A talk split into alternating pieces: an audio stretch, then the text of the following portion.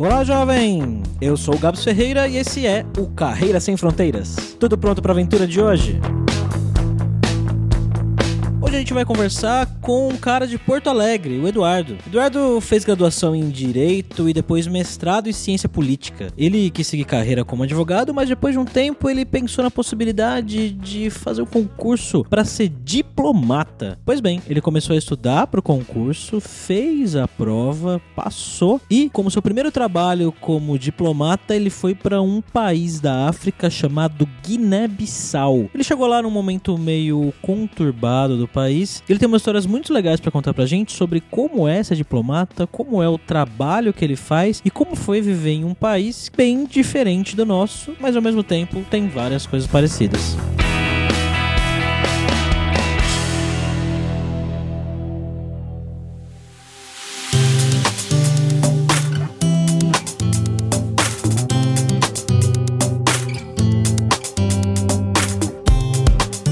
Para essa conversa de hoje, estamos como sempre aqui com o nosso host poliglota viajante, o Fabrício Carraro. E aí, Fabrício, tudo bem, cara? Tudo bem, bom dia, boa tarde, nobres diplomatas. Hoje aqui, nosso primeiro diplomata. Olha só. E aí, Eduardo, tudo bem, cara? Tudo bem, cara. Primeiro, espero que não seja o último. E é uma grande satisfação hein, conversar com vocês. Bom,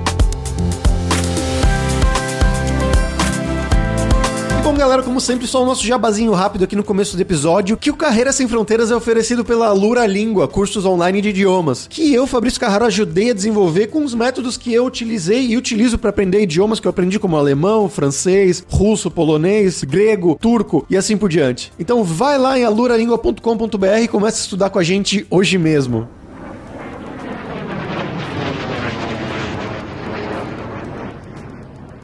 Eduardo, cara, eu queria que você contasse um pouco pra gente do seu background, de onde que você é no Brasil, o que que você fez, como você conseguiu entrar no Itamaraty e os países que você passou, né, Guiné-Bissau, Chile e agora na Itália. Como foi um pouquinho dessa história, resumindo? Eu sou de Porto Alegre e eu fiz uh, Direito e mestrado em Ciência Política e em 2005, 2006 comecei a, um pouco na faculdade, já tinha um pouco ideia de seguir a carreira, depois fui advogado por uns anos, depois comecei comecei a estudar para o concurso e tal, aos poucos. Terminei a faculdade em 2004 aí já tinha um pouco ideia de tentar a carreira diplomática. E em 2005, 2006 comecei a estudar e ingressei em 2008. Fui advogado um pouco antes, alguns anos depois de sair da faculdade, mas a, a ideia da, carreira sempre acabou prevalecendo. Em 2008 eu ingressei e nós sempre temos uh, entre um ano e um ano e meio de formação né, na, na Academia Diplomática, o Instituto Rio Branco. Final de 2009, início de 2010 terminou a fase de formação, eh, durante a qual a gente passa um período, isso isso varia, varia conforme a administração, mas geralmente passa um, um semestre ou dois fazendo estágio já no Ministério, além de estar no, no Instituto Rio Branco. E hum, quando nós terminamos naquela época, 2008, 2010, é, isso também é uma coisa que varia conforme a necessidade do serviço exterior em cada época. O Ministério oferece algumas vagas em postos menos convidativos, digamos assim, para quem está iniciando a carreira. E hum, eu fui para Guiné-Bissau, fiquei dois anos lá. Depois fui para Santiago, mais dois anos anos e aí retornei a Brasília em 2014. Aí estive na presidência da República até 2016, depois na divisão de paz e segurança internacional do Ministério e agora desde agosto de 2018 estou aqui em Roma por um período de três anos. Depois não, não sei para onde iremos aqui, mas a gente eu tenho um problema nessa carreira que a gente chega no lugar já está pensando no próximo. Então, fica meio viciado em trocar de cidade. Como vocês sabem também, né? Como é um pouco todo mundo né, hoje em dia. E, Eduardo, como é que foi esse início aí de carreira lá em Guiné-Bissau, que é um país que eu imagino que a maioria dos ouvintes, talvez alguns nunca nem, tenham nem ouvido falar. É, a Guiné-Bissau é importante para o Brasil porque é membro da comunidade de países de língua portuguesa, com a qual a gente, os países de língua portuguesa, tem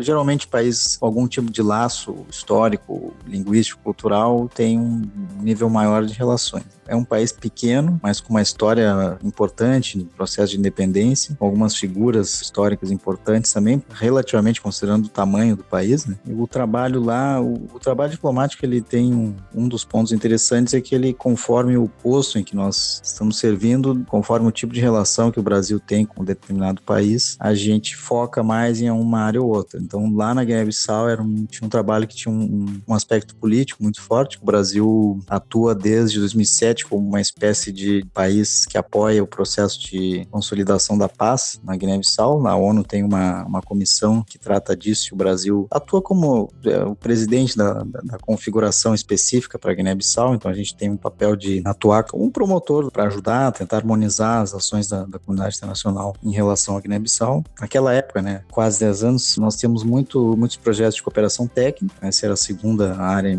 importante, a terceira é a área cultural, tem um centro cultural lá na nossa embaixada que promove cursos de português, então tem esse aspecto também.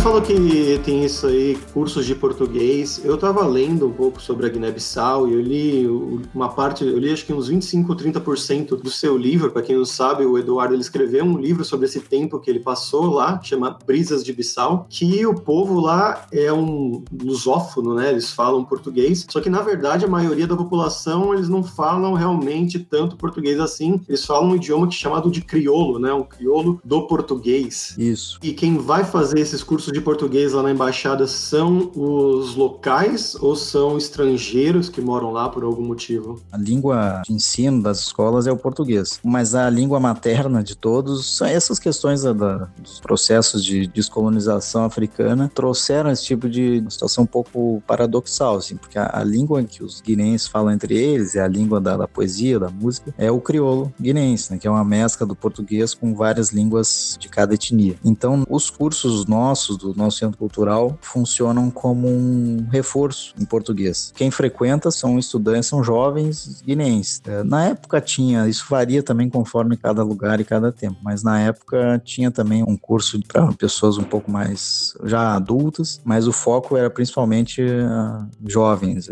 Se não me falha a memória de, de como se fosse um equivalente a um ensino médio no, no Brasil, nessa faixa etária. O primeiro capítulo do seu livro já começa com um tapa na cara, pelo menos foi o sentimento que eu tive quando eu comecei a ler, falando que na sua primeira semana lá em Bissau já teve meio que uma tentativa de golpe de Estado. Como é que foi isso, cara? Eu, primeiro, obrigado por ler o, o livro fico, fico, feliz que tenha gerado alguma reação, assim, boa ou ruim, no, já no primeiro capítulo. Esses países, assim como não é especificidade da Guiné-Bissau, mas isso acontece de tempos em tempos com vários países, problemas, distúrbios ou crises políticas, crises de toda ordem. E nessa época lá tinha eles estavam saindo de um processo de estabilização, tinha havido um problema com o presidente anterior, tinha sido assassinado, e quando eu cheguei lá tinha um, um almirante que estava mais ou menos asilado na, na, sede da ONU e um grupo da, das Forças Armadas foi lá para libertá-lo, então para quem estava em, em, primeiro posto, assim, foi uma coisa bastante impactante, né, mas nós tínhamos lá, ó, não estava sozinho, obviamente, né, tinha o nosso embaixador e toda a equipe da embaixada e o pessoal já, já sabia como proceder, mas para um principiante, assim, sempre tem um, um impacto que a gente não, não esquece. Inclusive para minha esposa, que também era principiante né, na carreira. Né? Essa carreira, assim como essas, essas carreiras que exigem que a família acompanhe, viaje, isso acaba sendo uma carreira de toda a família, né? não é só de quem está ali formalmente como servidor.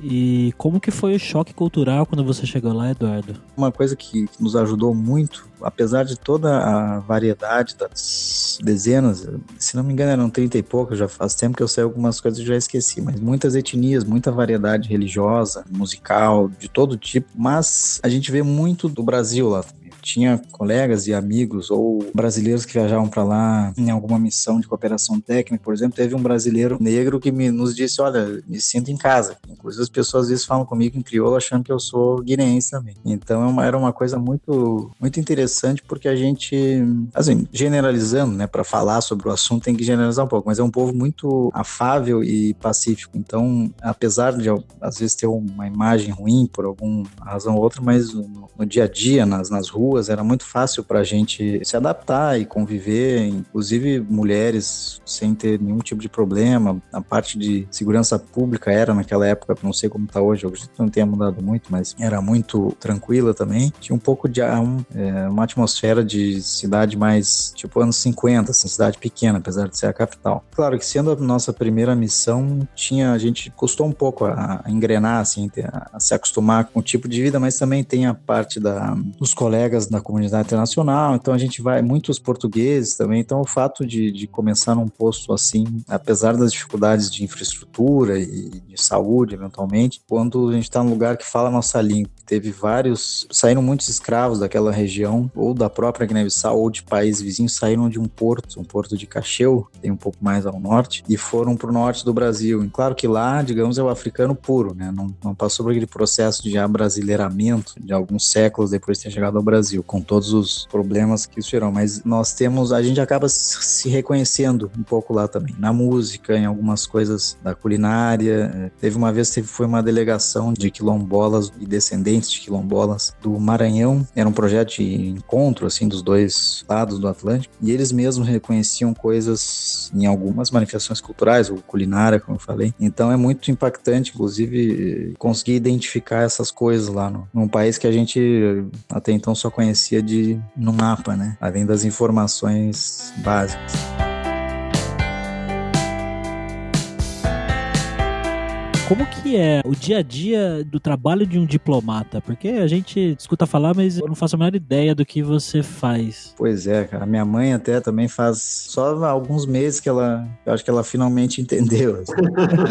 Mas varia conforme o posto. Uma das razões que o livro, esse relato que eu fiz lá, se originou de um blog, um colega teve ideia de fazer, justamente para falar do trabalho diplomático nesses postos menos glamurosos. Né? Um blog Jovens Diplomatas lá tem alguns relatos. Tem dois tipos de trabalho diplomático, digamos. Na carreira do Serviço Exterior Brasileiro tem o trabalho, assim, resumindo e fazendo uma generalização, tem o trabalho diplomático e o trabalho consular. O trabalho diplomático é aquele que trata de relações entre estados. No caso lá, eu trabalhava na embaixada, que eram as relações entre Brasil e a Guiné-Bissau. E o trabalho consular trata de questões da, da comunidade brasileira, de cidadãos brasileiros ou que vão para algum país e precisam de assistência. Por exemplo, eh, nós tivemos, eh, quando algum brasileiro tem algum problema de saúde, ou um terremoto, por exemplo, ou num, digamos, tem um acidente e falece, o consulado tem que, por exemplo, reconhecimento de corpo, ou se algum brasileiro vai preso, assistência consular, quem presta é o consulado. Então, essa parte do trabalho consular trata dessas questões de cidadãos, de situações individuais. Né? Por exemplo, um estrangeiro que vem ao Brasil pede visto no consulado, então tem essa, essas duas vertentes. É, impostos que hum, são menores, não tem uma comunidade brasileira tão grande, a própria embaixada tem um setor consular, como era o caso lá em, em Bissau. Então, essas duas vertentes se mesclam no mesmo posto. Aqui em Roma, nós temos uma comunidade ítalo-brasileira, ou muitos brasileiros viajando para cá. Isso era uma série de demandas de reconhecimento. De, por exemplo, vai muitos brasileiros morando aqui, quando precisa fazer um reconhecimento de firma, mandar para o Brasil, todo esse, esse trabalho mais notarial ou emissão de passaporte, tudo isso é o consulado que faz. Então, o trabalho consular tem essa vertente, digamos, mais concreta de lidar com situações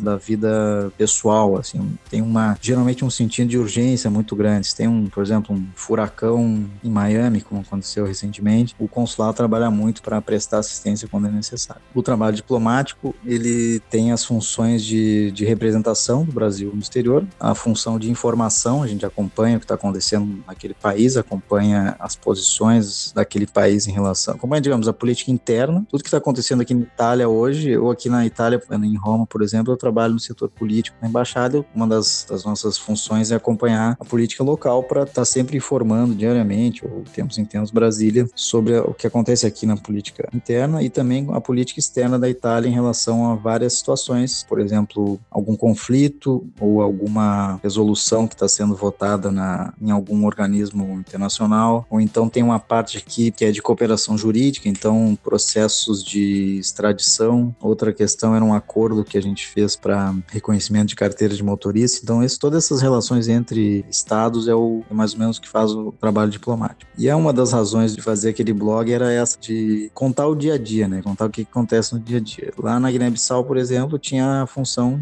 uma das. Para o Brasil tomar decisões de política externa, para qualquer país tomar decisões de política externa, precisa saber o que está acontecendo nos demais. É muito importante saber o que está acontecendo nos demais países, nas demais regiões do mundo. Então a gente tem que estar tá sempre acompanhando e tem que ter uma visão geral daquele país e da região para acompanhar. Depende também do posto, né? Se tu tá, por exemplo, na nossa delegação junto à ONU, ou em Nova York ou em Genebra, aí é um tipo diferente de trabalho. Aqui na, na, na Itália, por exemplo, na embaixada, o trabalho é o, como a gente chama, é o bilateral, Brasil-Itália. Mas tem uma nossa representação junto à FAO trabalha no multilateral, como é em Nova York, por exemplo. Então é outro tipo de situação. É quando algum país tem algum interesse em alguma área, ou mesmo ou o Brasil, e apresenta uma resolução discussão. Aí a gente atua muito nessa parte de discussão com vários outros países para como se fosse um parlamento, né? Cada vez tem seu interesse nas mais diversas áreas, ambiental, comercial. Tem colegas aqui, por exemplo, tem o setor cultural. Então nós aqui na embaixada, como tem várias embaixadas, tem o Centro Cultural Brasil Itália. Então a gente tem cursos de português, cursos eventuais para, por exemplo, para crianças brasileiras ou filhas de, de brasileiros que estão no exterior e para manter o vínculo com o país. Faz festa junina, faz essas, essas coisas.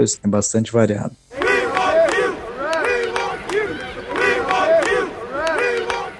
E uma coisa que talvez interesse a bastante gente, que eu li isso há muito tempo atrás, na verdade, que para fazer a prova, né, o concurso, para entrar no Rio Branco, é uma das provas, se não a prova mais difícil da América Latina, né? Então eu queria que você contasse pra gente como foi esse processo de estudos, quanto tempo você demorou para entrar, já foi na primeira tentativa ou não, e como é que funciona mais ou menos esse processo de, do concurso mesmo. A gente tem, eu acredito que hoje esteja entrando bastante gente de relações internacionais internacionais, por exemplo, que é um curso que abrange várias, várias das áreas do concurso. E ao contrário de outros, como direito, economia, administração, que mais específico durante a faculdade exige que tu abra um leque muito maior de estudo depois. Depende muito do perfil de cada um, né? Para mim, um concurso seria bem mais difícil, seria para juiz ou alguma coisa assim. Depende de tu gostar e te sentir bem com os assuntos que vai, vai trabalhar também. Hoje em dia tem vários cursinhos, né, que tem todas as estratégias, assim, eu não, o concurso não, não varia tanto, mas varia de ano para ano.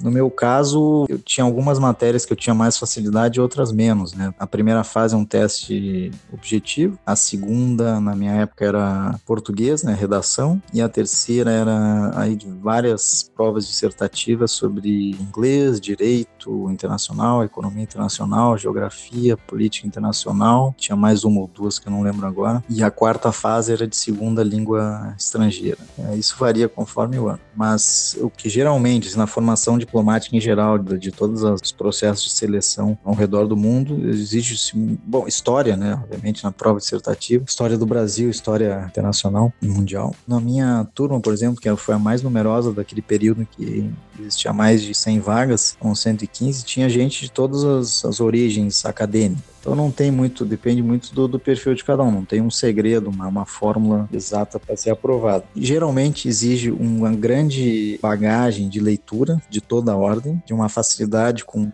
facilidade não, não assim, não, não precisa ser escritor, mas tem que ter uma boa redação, tem que ter uma boa argumentação. Então isso é não é uma coisa que eu imagino, pelo menos para mim funcionou assim, não é uma coisa que se possa estudar num semestre, num ano. Não que seja a coisa mais difícil do mundo, porque para mim foi extremamente prazeroso estudar essas matérias, mas é porque exige um talvez uma naturalidade na, na, ao tratar com certos temas que demandam um pouco mais de bagagem. Assim. Mas isso varia também. Isso varia com às vezes o pessoal sai da faculdade já de RI, por exemplo, e já passa sem, sem dificuldade. Mas história, geografia, geopolítica, esse tipo de, de coisa. E muito importante também, é, inglês, e se não me engano, o francês voltou a ser o, no, em algum desses últimos anos, não sei teria, mas geralmente fluência e conhecimento gramatical de inglês, isso ajuda muito porque é fundamental. Американская фирма Transceptor Technology приступила к производству компьютеров «Персональный спутник», Vamos agora para o nosso momento viajante poliglota aí com o Fabrício Carraro. E aí, Fabrício, você já foi para Guiné-Bissau?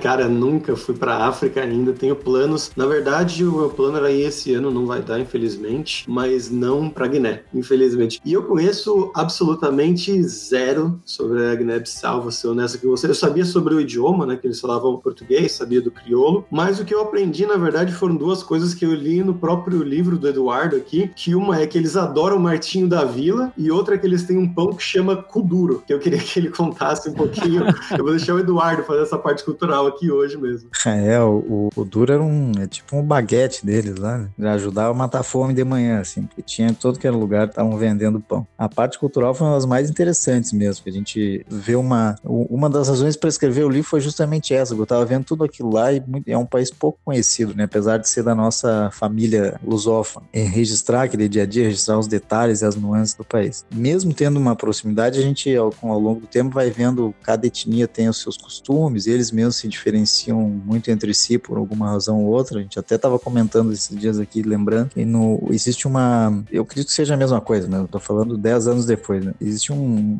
um ambiente de, de tolerância religiosa que metade da população era muçulmana, a outra metade, quase toda a metade, era de religiões locais, animistas, e um pouco de católicos e evangélicos. Então existia uma, uma grande tolerância e quando tinha Natal, os muçulmanos participavam de algumas festas nas, nas casas dos católicos e vice-versa. A parte da música, a música belíssima que eles têm lá, tem toda uma tradição dos grupos que tocavam durante o processo de independência também. Essa parte da língua a gente vai esquecendo um pouco, mas se eu, eu desembarcar lá agora, dá para dar uma. Claro que eu não falava fluentemente, até porque é uma língua muito. Ela é, ela é uma língua oral, né? Tem dicionários e tudo, mas não tem a, digamos, a, a gramática não era uma coisa oficial, assim. É uma língua muito oral e é uma língua formada por uma mescla, digamos, os substantivos, muitos do português, e os verbos aí eram uma mistura de português com todas essas línguas de lá. Então era uma das, das expressões que eles usavam muito era no está junto, é, estamos juntos, como seria o nosso estamos junto, hein? Tamo junto. vale a pena dar uma olhada na música da Guiné Bissau no, no, YouTube, porque tem, tem coisas muito bonitas mesmo. Que que história é essa deles gostarem de Martinho da Vila? Ah, o, o pois é, Martinho da Vila, Roberto Carlos, são famosos lá, né? Eu não me lembro a escala, mas o Brasil tem um programa de intercâmbio estudantil, então muitos dos guineenses estudaram no Brasil. Às vezes nós encontramos lá os, os ministros do governo que contavam que tinham estudado no Brasil e tal. Eu fui jogar, jogava futebol no fim de semana com o pessoal lá e cada um se apresentava dizendo que era torcedor de algum time brasileiro, que tinha estudado em alguma cidade brasileira, alguma universidade. Então era a, a nossa influência lá. O Brasil é um país muito querido pela Guiné-Bissau. O Brasil foi um dos primeiros, ou um dos primeiros, agora já não lembro exatamente, a reconhecer a, a independência, a instalar uma embaixada. Então tem uma gratidão muito grande nesse sentido histórico. Existe uma, uma interação, um intercâmbio muito grande entre as duas sociedades, digamos assim, tanto pelo negócio de, de estudo quanto por muitos casamentos. É engraçado que a gente não conhece muito, mas é um país que está muito próximo do, do Recife, por exemplo, geograficamente. Às vezes tem um, uma cidade que está mais próxima da Guiné-Bissau do que de Porto Alegre, por exemplo, cidades do Nordeste. Isso influencia também na, no clima, né? Um clima parecido, as, as praias são parecidas com as do Nordeste em alguns pontos. Eles têm um, uma cultura de pesca e de mar lá muito forte. Então essas coisas ajudam muito na adaptação do brasileiro. Mas eu vi que o clima lá ou é calor ou é chuva, é isso mesmo? É um pouco parecido, um pouco assim com o Brasil, em termos de, de sazonalidade de chuva. É muito seco numa fase, muito úmido e, e chuvoso na outra. Sempre calor, isso é uma coisa que é boa. E eu tô conversando com vocês agora, fico com uma ânsia de lembrar e contar tudo que eu consegui organizar nesse relato escrito. E eu sempre fico meio frustrado que falando a gente vai perdendo a... Não, não é a mesma coisa, né? Mas eles têm um arquipélago lá, para quem quiser conhecer. Eles têm um arquipélago que é reserva da, da biosfera da ONU tal, com dezenas de ilhas, tem hipopótamo, uma coisa espetacular, assim, praias, ilhas virgens, é, uma, é belíssimo, um país belíssimo, tem essa história, história bonita também com Amilcar Cabral, como líder da independência, foi muito marcante para começar a carreira lá. A gente brinca assim que, claro que é um, é um país com grandes dificuldades assim, de infraestrutura e de saúde, essas coisas, mas dificilmente nós vamos ter, eu e minha esposa vamos ter uma experiência tão marcante, profissional e humano como a gente teve lá, né? A gente depois foi pro Chile, praticamente na América do Sul tá sempre em casa, né? E agora aqui numa cidade como Roma e tal, a satisfação é tão grande ou maior, mas em termos de impacto, Bissau vai ser sempre a nossa referência.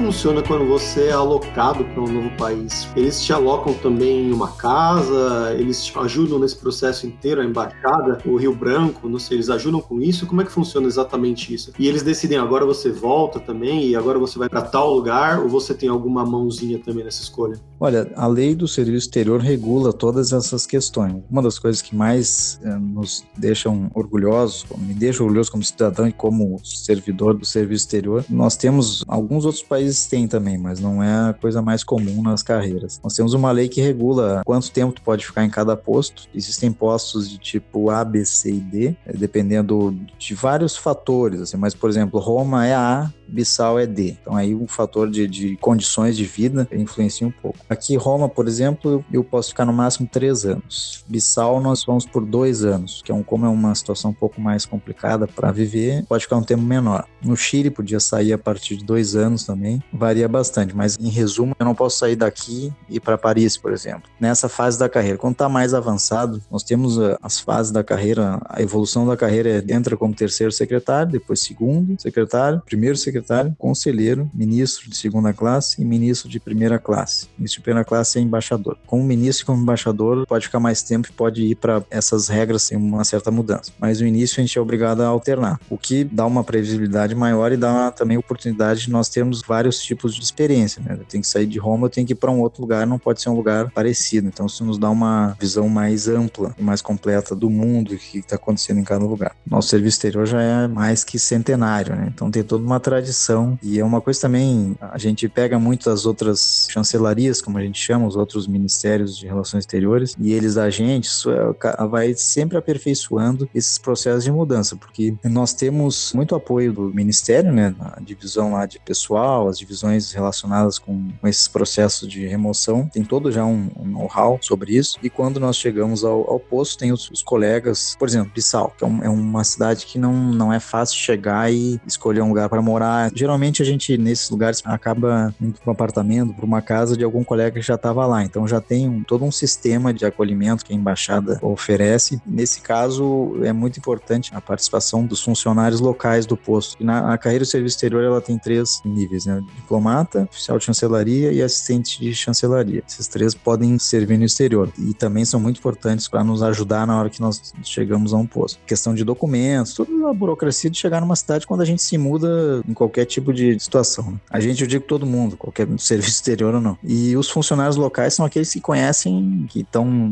geralmente no posto. Ah, teve uma funcionária que se aposentou agora aqui em Roma que tinha mais de 40 anos, estava na embaixada. Então, esses colegas, eles são fundamentais porque eles conhecem todo mundo do país, os motoristas que trabalham. Então, isso faz muita. Uma das razões de querer fazer o registro escrito e estruturado das memórias lá de Bissau era também prestar uma homenagem aos colegas que estavam lá e tinham passado, por exemplo, situações de guerra, na guerra civil que teve lá, em 98, 99, quem protegeu e preservou a embaixada, a residência do embaixador, é, muitas vezes foram os funcionários locais, né? Então é, a gente tem todo um sistema, digamos, de mudanças e partidas e chegadas. Eduardo, agora vamos falar sobre dinheiro. Cara, eu dei uma pesquisada antes da nossa conversa sobre quanto ganha um, um diplomata e, e, aparentemente tem um salário bem interessante. Imagino que inclusive deva ser até uma das razões que algumas pessoas querem seguir essa carreira. Mas, bom, você já falou que você de tempo em tempo tem que mudar de país e como que é a questão de adaptação financeira em cada país? Olha, isso depende um pouco do posto também. Todas as tabelas de vencimentos dá para encontrar no portal da transparência. Né? Em Brasília, nós temos um, salário, em Bissau ou em Bagdá ou em Cabul vai ter um salário maior, porque existe um incentivo, é um pouco mais difícil de preencher esse tipo de posto, né? Nós só vamos para algum lugar se tu não é obrigado a ir para lugar nenhum. Se quiser fazer carreira toda em Brasília, o que existe é tu tem que ter determinados tempos de exterior para ser promovido ao longo da carreira. Nesse sentido, tu é obrigado a ir para ser promovido, mas tu pode ir para o lugar que tu quiser, quando tu quiser, pode ficar quantos anos quiser em Brasília. Então, quando se muda para como uma carreira, por exemplo, no judiciário, vai mudar para um outro estado ou de militar, tu recebe uma ajuda de custo. Em alguns, Ibissal, por exemplo, a verba de moradia, ela era integral. Aqui em Roma não é integral. Tem várias fórmulas assim, varia muito conforme o posto. A adaptação financeira depende muito do lugar, depende, por exemplo, quando eu estava em Bissau, existia um salário muito bom, porque não é uma, uma situação muito fácil e tem esse incentivo para ir, mas o dólar estava 1,50, digamos. Depois quando eu fui para Santiago, o câmbio dólar que a gente eh, recebe sempre em dólar a partir do Banco do Brasil nos Estados Unidos. E aí faz a conversão local. Então a gente perde um pouco na conversão sempre. Quando eu estava em Santiago, a relação dólar-peso estava muito desfavorável para nós. A gente perdia, não estava, digamos, na melhor situação. Nesse período, quem estava na Argentina, por conta das faixas de câmbio, o sistema de câmbio na Argentina, estava numa situação mais confortável. Não depende muito da se tem inflação no país. Exige uma grande arquitetura financeira assim, porque é difícil de, às vezes, tu escolhe ir pra um lugar, porque isso conta muito também. Agora eu tenho duas filhas e tenho que pagar as escolas sempre internacionais, que é para manter depois uma sequência curricular, né? Geralmente são as escolas ou britânica ou francesa, que tem uma rede maior e depois tu pode escolher pro lugar que tu sabe que vai ter aquela escola com o mesmo tipo de metodologia e tal. E isso custa uma certa quantia, digamos. Se tu vai servir em Paris, por exemplo, e os teus filhos e filhas estão na, na escola francesa, tu pode colocar na escola pública, porque é o mesmo sistema. Então isso já economiza muito dinheiro. E assim vai o, o cálculo. O colega que tem três filhos, por exemplo, não pode ir para qualquer posto, porque os salários são fixados conforme cada posto. Então, e às vezes eles vão sendo ajustados ao longo do tempo, mas uh, todos os ciclos econômicos e mudanças, não tem como manter isso sempre atualizado, digamos, diariamente. Às vezes tu ganha, às vezes tu perde, depende da situação. Okay, Houston, we've had a problem here. Uh, Houston, we've had a problem. Oh, no! Eduardo, e agora é a hora do perrengue, que é aquela hora que eu queria que você contasse algumas histórias engraçadas, gafes, mix, coisas que aconteceram com você, seja em Bissau, seja no Chile, seja agora mesmo na Itália, que você se lembra. Olha, eu não, não posso contar essas histórias assim on the record, né? Porque tem todas as. Não posso deixar nenhum colega mal, não posso deixar o Brasil mal, né? Vai algum problema que, que ter. Mas a gente tem muita, muita história, né? Acontece de tudo, especialmente nesses lugares menos estruturados. E uma das histórias que eu conto aí com uma, um certo romanceio, mas às vezes até para menos, porque a gente também. Isso é outra questão. A gente, quando vai comentar, quando vai falar, a gente não pode nunca. Tem que sempre eh, respeitar também, não pode falar mal, digamos, do país que está nos acolhendo. Então, é, por exemplo, na posse da presencial de 2000 e. Por exemplo, contando a história, dá para ver também um, um exemplo de trabalho que a gente faz. Quando tem uma posse presencial, nós mandamos convites para vários países e toda a organização, por exemplo, se um presidente decide por uma posse presencial no Brasil, existe um aparato enorme de providências que se tomam em todos os tipos de áreas. Por exemplo, posse de armas do segurança envolve a Polícia Federal. Bens que vão ser levados pela comitiva presencial envolve a Receita Federal. É, segurança, autorizações de voo com a nossa aeronáutica. Então, é um trabalho muito grande na, na, aí na vertente de cerimonial, por exemplo. Outra vertente importante do serviço diplomático. Isso toda uma linguagem de sinais e práticas que simbolizam e dão concretude a vários elementos das relações entre esses países. Então, numa posse, por exemplo, tem que dar precedência para o presidente que é mais antigo no cargo, dependendo de uma relação que os nossos países, os nossos vizinhos, a gente privilegia em comparação com outro país que é mais distante, dependendo da situação. Então, tem todo uma, um código aí diplomático também mais que, que centenário, desde, não sei, desde desde a Grécia, talvez, é, vem essas práticas. Nesse caso, de 2010 para 2011, por exemplo, o presidente da Guiné-Bissau não iria para a posse da Dilma, estava com a saúde debilitada, tava, acabou de última hora decidindo que ia, e nós estávamos já, já tinha passado o prazo para isso, mas também, geralmente esses, esses, procedimentos acontecem com bastante antecedência, era 30 dias de antecedência, digamos, mas ele decidiu nos últimos dias, então teve que tomar várias providências, o embaixador tinha saído de férias, eu estava como encarregado de negócio, que é como a gente chama quando um diplomata que não é embaixador tá na chefia do posto provisoriamente. Aí eu tive que convocar a ajuda dos, dos colegas lá, os funcionários, para em poucos dias fazer uma série de coisas que tinha que se fazer em 30, digamos. O grupo de trabalho em Brasília que cuidava disso também já estava com as delegações chegando, então foi um dos momentos mais emocionantes, assim, de madrugada ir ao aeroporto, conversar com o piloto, um piloto esloveno que estava pilotando o avião. No livro tem esses detalhes.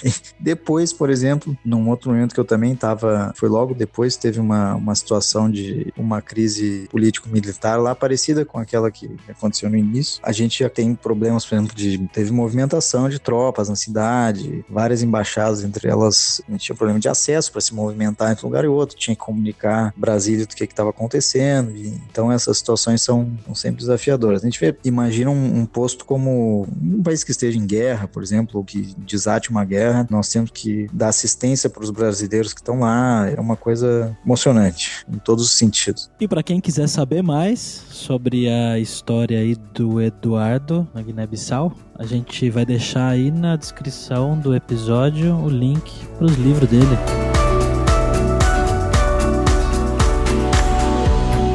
Bom, Eduardo, muito obrigado, cara, por dispor um pouco aí do seu tempo para contar como que é a vida de um diplomata. Muito bacana. Eu agradeço vocês. Eu acho que é, é sempre interessante contar, especialmente o pessoal que tem alguma ideia de fazer a carreira, tem interesse, que tem interesse pela carreira ou tem interesse específico em fazer o concurso. Nesse blog aí tem algumas histórias. As minhas histórias estavam lá também, mas eu acabei tirando quando fiz o livro. E ele tá esgotado, mas eu pretendo colocar de novo, ou no blog mesmo, PDF e tal. Quem tinha interesse na carreira gostava muito de ler e nos, nos estimulava muito a contar também. E fico satisfeito se tenham pensado em, em, colocar também o nosso serviço exterior aí na lista de carreiras sem fronteiras. Espero que convidem outros colegas também, cada um tem o seu, a sua visão e as suas histórias mais peculiares. Eu, não contei, geralmente, o grande problema do diplomata, como tem muitos livros de memórias em que diplomatas contam histórias de 20, 30 anos atrás, quando já não tem mais nenhum problema para os interlocutores ou para quem estava envolvido. Então, as nossas histórias, geralmente, a gente tem que contar em, em, off, assim, algumas rodas, em, em, eventos. Então, daqui a uns 30 anos. Por isso que quando eu comecei a escrever sobre Bissau, eu escrevi sobre o Chile também. Depois eu posso mandar o link para vocês, que lá eu, eu falo um pouco também do, do trabalho, como foi lá. Cada fase tem uma história. É, eu comecei a ler o livro, eu li o primeiro capítulo e já achei muito legal, cara. Eu com certeza vou continuar. Ah, fico feliz, fico feliz. Muito obrigado, Eduardo. Um abraço e brigadíssimo aí. Parabéns pela iniciativa e pela variedade de assuntos que vocês têm no projeto. Cara. Se eu tivesse essa. Eu certamente teria lá quando eu comecei a, a estudar, quando estava no final da faculdade, eu teria gostado de, de ver esse blog, esse, esse site de vocês.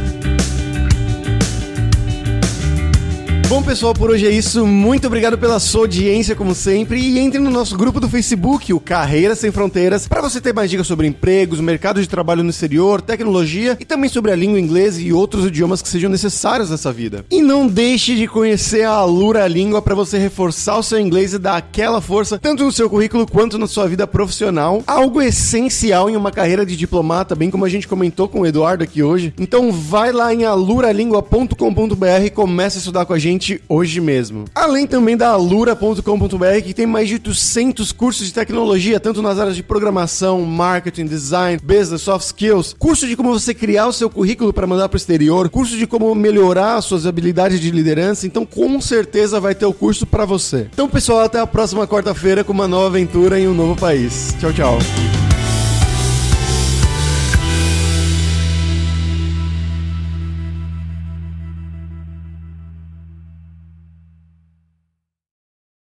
Este podcast foi editado por Radiofobia, podcast e multimídia.